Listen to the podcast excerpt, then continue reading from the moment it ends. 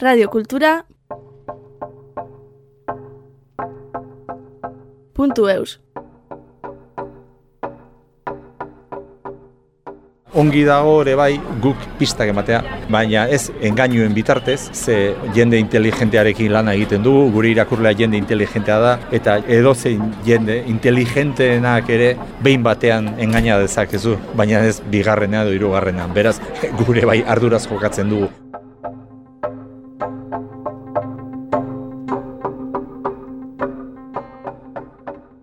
Egunon, Pello Eltzaburu naiz, Pamila Argitaletxekoa, iruro titulu berri jaztikona, horietarik hogeita bost amasei euskaraz eta beste hogeita bost bat gaztelaniaz. Arlo desberdinetakoak aur literatura, helduen literatura, poesia, saiolana, horiek dira gehien bat gu garritaratzen ditugunak euskaraz.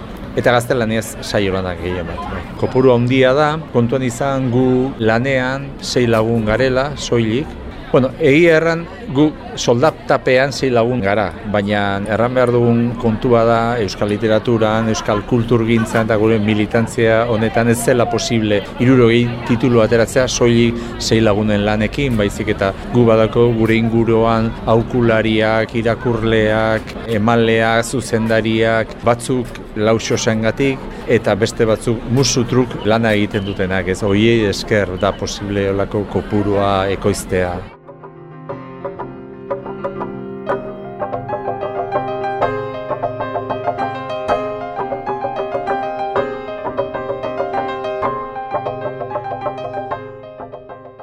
Argitaletxe txikia, ertaina edo handia izan, gutxi gora bera prozedura berdintxoa da horretatik. Beraz, editoren lana da, nola baita esateko, kaosean orden pixka bat jartzea, hau da. Produkzioan eskaintzen artean guk editoreak bilatu behar ditugu, aurkitu behar ditugu, aukeratu behar ditugu lan interesgarriak oberena edo gutxienez gure hildo editorialetik, gure pentsamentutik, gure gustu literario, poetiko eta kulturaletik hurbilek dauden hurbile edo gustokoa dugu gure ikuspegitik, ez? Lanak, ez? Bon, hori izaten da editore baten lana. Hori da lehen partea. Gero horrekin liburu eder bat egitea, liburu on bat egitea, edizio txukun bat egitea, eta baita ere liburu bezala, objetu bezala, liburu erakargarria egitea. Hasi liburuaren azaletik eta baita argazki ederrenak aurkeratzea, testua bera lantzea, zuzentzea eta hori da.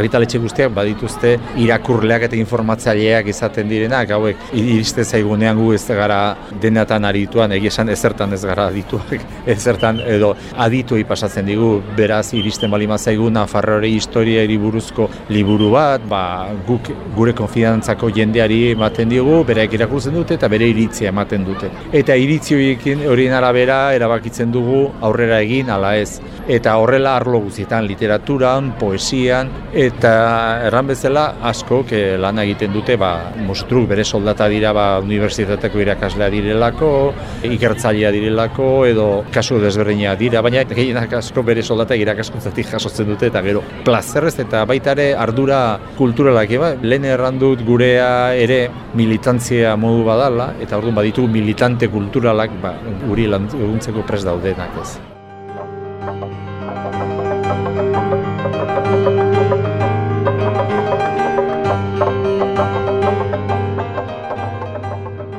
Gu beti denik esaten dugu gu egilaren eskuetan gaudela. Egila ez balin du liburu on bat egiten, edo guk ulertzen dugu da on bat edo interesgarri bat egiten irakurlentzat jai dugu eta ezer gutxi egin dezakegu hortik aintzina, ez? Baina egia da Gero beste guzti horrek, liburuaren objektu bezalaren diseinua, liburuaren zuzenketa, liburuaren fintzea, ez dago testo bakar bat, ez dago liburu bakar bat ere, guk gure erakus mailan ditugun liburu guztietarik, ez dago bat bera ere guk testua jasota bere horretan argitaratu dugunik. Etengabe aldatzen da, zuzentzen da, fintzen da, akatsak zuzentzen dira, estiloa aldatzen da, hori da gure lana.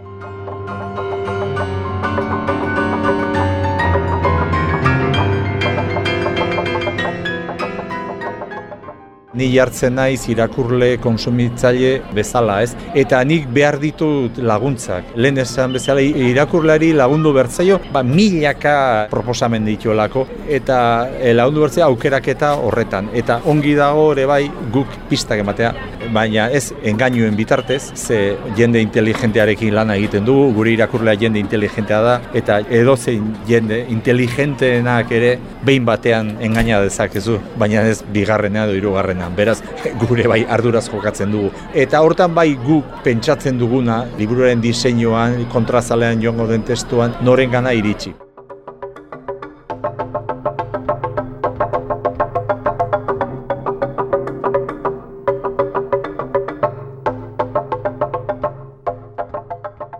Esan behar dut beti liburuaren arrakasta bilatzen dugula. Eta zentzu osoarekin, guk interesgarria ikusten balengo liburua, sozializatu gizarteratzen nahi dugu libururi, eta gu saiatzen gara irakurle potentziala horren bila arrakasta bilatu nahi dugu. Arrakasta horren kopurua ez da berdina. Gu badakigu Bernardo Batxagaren arrakasta izango dela bila bete hauetan, bos mila ale saltzea eta salduko ditugu seguru, baina gu badakigu Beatriz Txibite idazle berri bat, hogeita zei urte, iruñakoa, orain bigarren poemategia argitaratuko duena, horren arrakasta izango dela, aurkitzea irureun da berrogeita irakurle liburu hori erosi eta gustuko izango duena. Eta gu uretzat arrakasta bat izango da, bestea bezain importantea.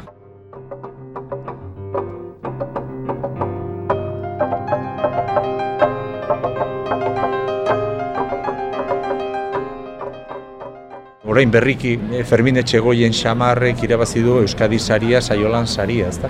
Guk lehen momentutik, gure eskuetara iritsi zen momentutik, liburuaren arrakastaren bila joan gine. Ze, liburu hortan hitz egiten da, Euskararen galera eta hitz egiten da, belaunaldien arteko etena, transmisioena, horren berreskurapena, bai Nafarroan eta bai Parraldean, oraindik ere nire belaunaldikoek eta Farraldean zoritxarrez, oraindik nik iruro eta iru urte ditut, baina zoritxarrez oraindik bizi izango zarete eten hori lagunen artean, gurasoek Euskara jakin eta zeme alabak ez. Bueno, guk ikusten genuen liburu hori oso importanta zela eta saiola lana eta bilatu behar genuela aliketa komunikazio handiena eta lortu du genuen. Ze saria jaso aurretik liburoen lehen edizioa agortu egin zen.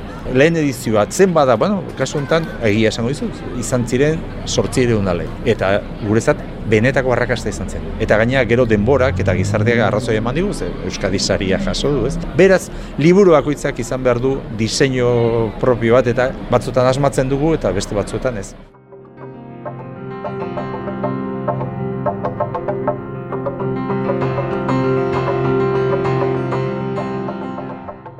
Hasi gaitezen behetik gora adinean. Albun irudidunak, albun ilustratuak euskaraz, aipatuko nuke aurtengo etxepare saria irabazi duen albuma. Bi egile ditu, testoaren egilea da intzan e, usan dizaga, idazle berri bat, eta hasier iturralde Gaston idazten du, ba, Gaston komiki gile belgiarraren omenez.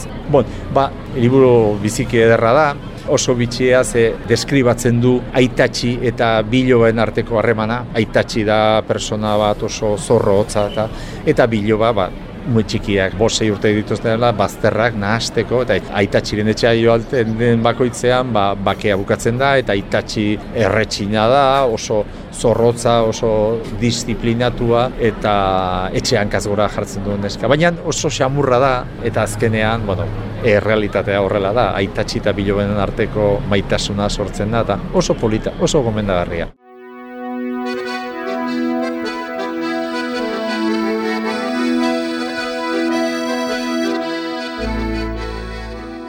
Literaturan gauza asko ditugu, baina bueno, ezin dugu aipatu gabe utzi ba, Bernardo Atxagaren etxeak eta hilobiak komunikatzeko momentuan erraten dugu Atxagaren azken novela. Azkena da, bueno, atera berria dalako eta gerostik ez duelako beste novelarik eh, argitaratu, baina berak eta esan duelako hau izango dela forma literario horretan novela, lareun horri aldeko novela idatziko duen azkena. Atxag ez du literatura utziko, literaturan jarraituko du, baina eh, beste esperimentazioen formula batzukin jarratu nahi du eta oso indartsu sentitzen da. Atxag eta hilobiak novela bat da, baina aldi berean baditu barruan sei novela. Ez dut deskribatuko, baina, bueno, atxagan narratzaile trebe da, eta gaine gure gizartearen eta gure pentsamentuen momentuetan erretratu ederra bat egiten duena, ez. Ies egitea, erabate nuenean, enin duen beste zerretxeetako lehioak, eta zuen eskuak zabaltzen beste literatura mota bat, e, literatura haintzun zen fragmentarioa zatika idazten dena eguneroko moduan da Joseba Sarrindain dieren airea ez da debalde. Iaz argitaratu zuen honen aurrekari izan zen bizitzea ez alda oso arriskutsua eta bi liburuak badaukate azpitutulu bat da Abanako gaukaria. Joseba Sarriun diak hogeita urte desagertu eta egon ondoren, desagertuko matxo artean, jakina, bueno, ba, publiko egin zen, Abanan bizi zela, Abanako Unibertsitateko irakaslea da, eta han, han Euskal Literatura, Kultura eta Hizkuntzaren irakaslea da, eta kasu honetan da eguneroko bat, egunez, egunez, beraren pentsamenduak, hausnarketak, irakurketak, iritzi sozialak, literarioak, politikoak zatik ematen ditu da.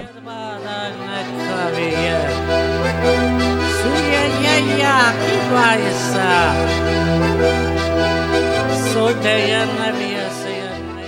Gainera da, lehenbiziko aldien ikustu dut, Joseba Sarrendu da gure letratan izen gorenena, e, gorenetariko batek, alako biografia bitxi bat izan duena, horreko bizitza, ez dakit, Europako mendebaldean, idazlen artean, ez dakit, nor garai hauetan, olako jendea izango zen, merezigarren mendea, baina olako bizitza izan duena, ba, lehenbiziko aldi, bera, persona bezala ere idazten du, bere sentimentuaz, bere familiaz, bere zatika, eh? ez da, hausnarketa handia, eta polita da, aurkezpen esaten bezala, ze sarren irakurle porroka merkatua, pentsalari heterodoxoa, inoez ez dagoena eroso, baina beti galderak egiten dituena, eta ez daude egi borobilak, egi bat batekoak, elizaren egiak, baizik eta galderazko jartzen dituen liburu baina. Beraz oso gomendagarria. Aireaz da balde balde, abanako gaukaria, hau da ez da egunkaria gaukaria, erraten du gau ez idazten duela, beraz gaukaria jarri dio liburu hori.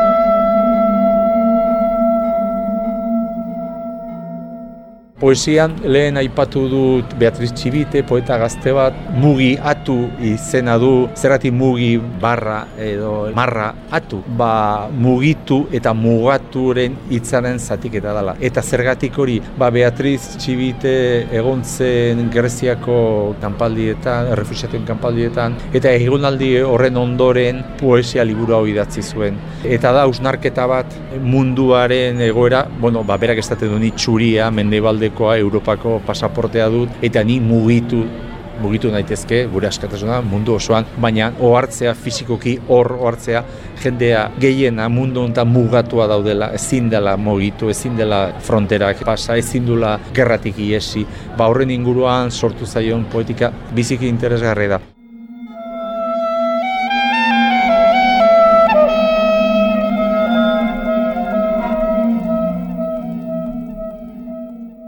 Bigarren liburu bat poesian ere bai justu belaunaldia aldatzuz eta da Mariluz Esteban irurogei urte izango ditu horren bueltan. Bera Euskal Herrian egoaldean eta estadu mailan oso ezaguna da mogimendu feministan. E, feminismo berriaren mogimenduaren pentsalarietako bada oso ezaguna oso onartua. Eta kaso honetan berak feminismotik egin du poema liburu hori. Eta feminismotik seguru etorriko den hausnarketa bat feminismoa movimendu gazte bat zen, baina goain dela hogeita urte ez zeuden irurogei, irurogeita mar, laroi urteko feministak eta orain badaude. Eta feminista horiek iritsi dira adine horretara eta emakume bezala adine hortan, erretretaren adinean eta gizarte hortan adinean, ere bai emakume bezala badituzte arazoak eta horren inguruan Bariluz Estebanek esan zuen, bera nahi zuela horren inguruan hausnarketa egin bere ikusi feminista emakumeak irurogei urtetik aurrera nola sentitu eta nola aurre aurre egin bizitzari bere ideologia feministarekin. Eta hasi zela saio lan bat egiten eta bukatu zuela poema liburu bat egiten. Eta da Andre Zarraren manifestua.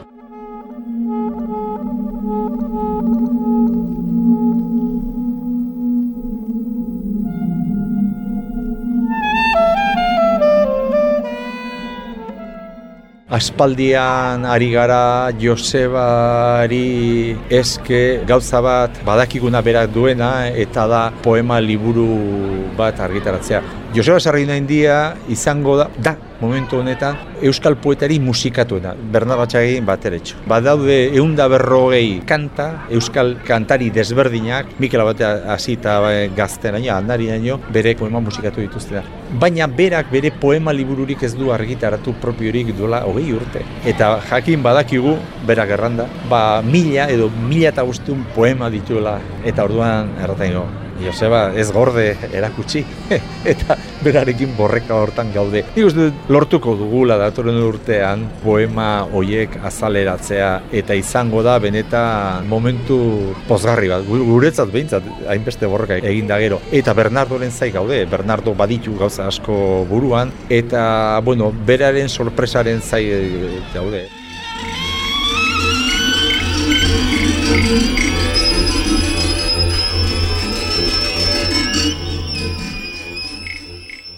Baina gerota gehiago gaude idazle berriaren zain. Zain ez, bila, esan dugu, bila. Eta baditu bi pairu idazle berriak, Honikan irakurle eskutan daude, baina baditugu asmoan edo begi biztan hainbat idazle. Ze berri hon bat daukat Euskal irakurleentzat Eta da, benetan bada torrela eta indarra handiz belaunaldi berri bat Euskal literaturan errelego hartzeko. Eta gainera maila handikoa eta horiek lehenak direnak onartzen dira idazle zarrak. Esan dio, guk hori entzuna bai Joseba Zorrenden di, bai Bernardo Atxagari, bai Jose Mari Turrada esaten dute, joño, ze idazle puskak ditugu atzetik, ez? Asko emakumeak, hori egi dara bai.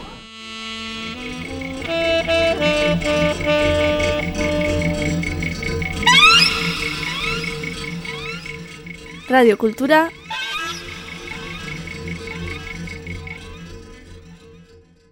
puntu eus.